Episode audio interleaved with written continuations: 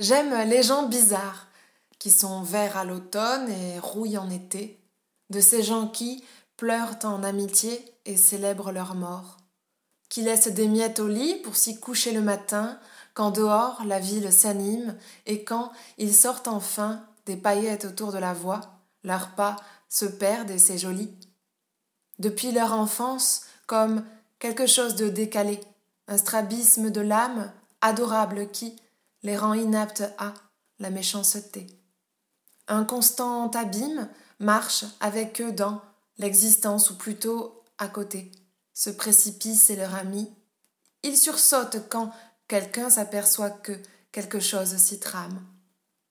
Les gens bizarres qui aiment les choses bizarres tombent en amour pour tout ce qui les nourrit, les grandit, les fleurit, ceux qui n'ont pas peur de dire j'aime ça et ça j'aime, se font des refuges d'hiver, laissent passer tout le monde dans la file, n'ont pas trop d'argent, disent oui au monde.